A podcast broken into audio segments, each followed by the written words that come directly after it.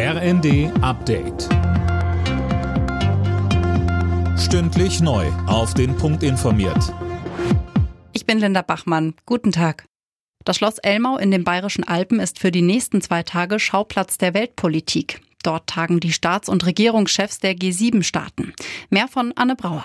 Ganz oben auf der Agenda steht natürlich der Krieg in der Ukraine. Es geht um weiteres Geld für Kiew, eine Perspektive für den Wiederaufbau und die Sanktionen gegen Russland. Das Weiße Haus hat im Vorfeld deutlich gemacht, dass es den Druck auf Moskau erhöhen will. Kanzler Scholz will aber, dass sich der Gipfel nicht nur um den Krieg dreht, sondern auch um das Thema Klimapolitik, zum Beispiel um Scholz Pläne für einen Klimaclub aus Ländern, die bei dem Thema vorangehen. In der ukrainischen Hauptstadt Kiew hat es mehrere Explosionen gegeben. Ein Wohnkomplex im Zentrum soll beschossen und getroffen worden sein. Feuer brach aus. Kiew war in den letzten Wochen nur selten Ziel russischer Angriffe, zuletzt Anfang Juni.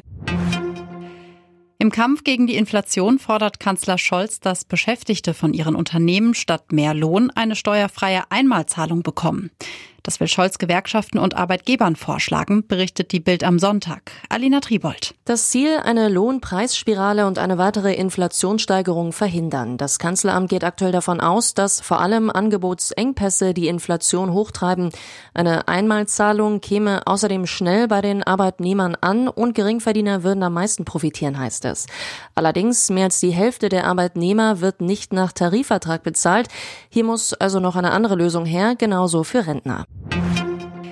Zehntausende Menschen, darunter auch Geflüchtete aus der Ukraine, haben sich in der polnischen Hauptstadt Warschau einer Pride-Parade angeschlossen. Sie alle demonstrierten dabei gestern für die Gleichstellung Homosexueller. In Polen sind etwa gleichgeschlechtliche Ehen nicht erlaubt. Alle Nachrichten auf rnd.de